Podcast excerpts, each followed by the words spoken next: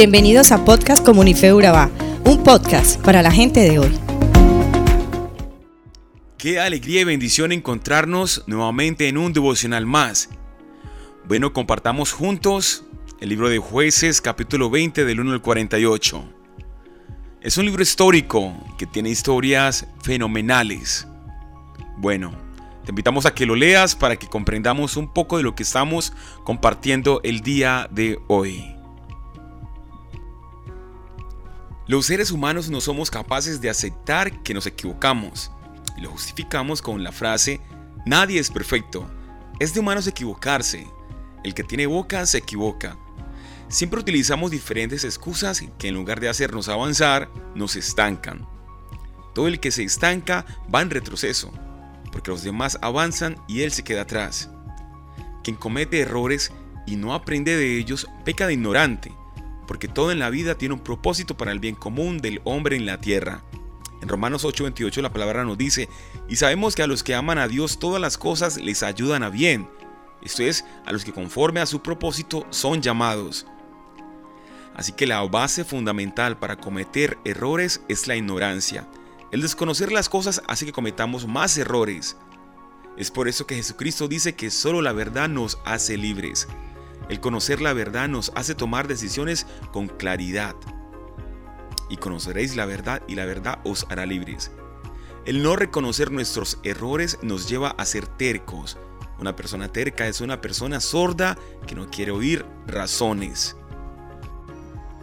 Otro rasgo es promover pleitos en lugar de ser conciliador.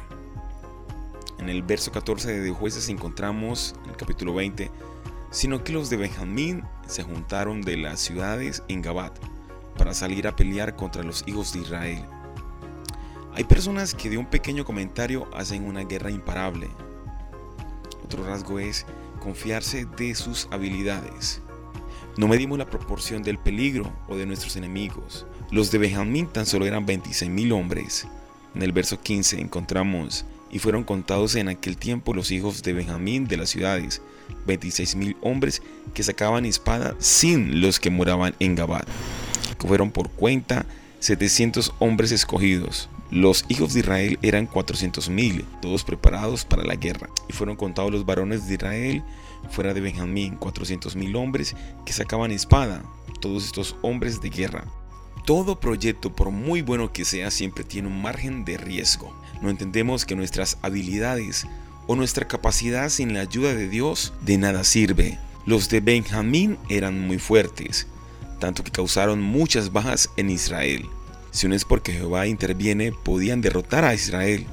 Ser fuerte, pero no tener a Dios de su lado, es lo mismo que ser débil. En el capítulo 20 del verso 27-28 dice, y los hijos de Israel preguntaron a Jehová, pues el arca del pacto de Dios estaba allí en aquellos días. Y Fines, hijo de Eleazar, hijo de Aarón, ministraba delante de ella en aquellos días.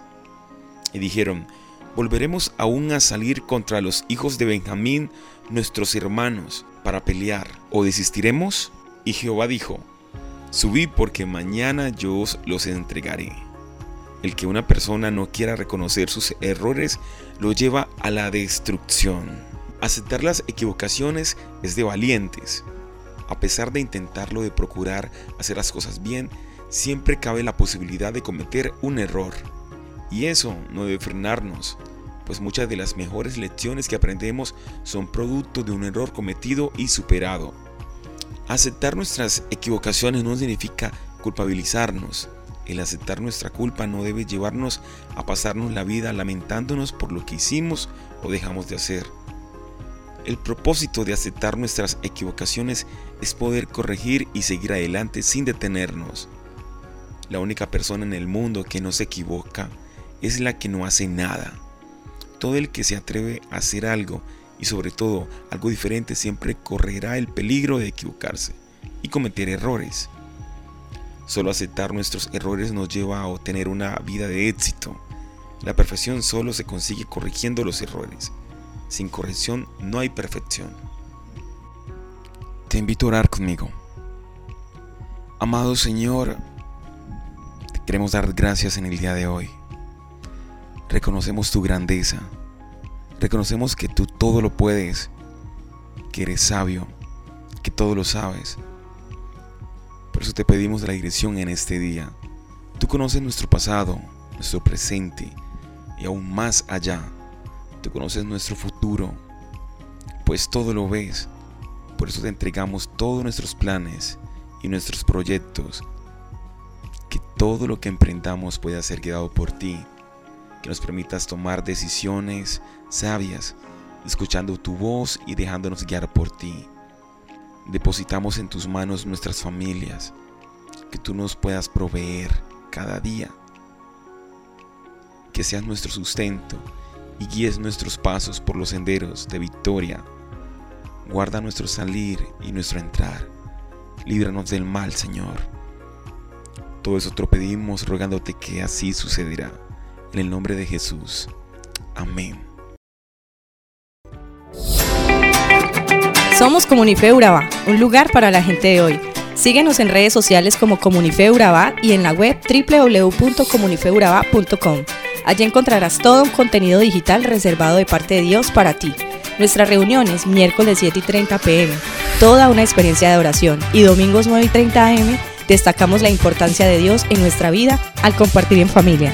Te esperamos.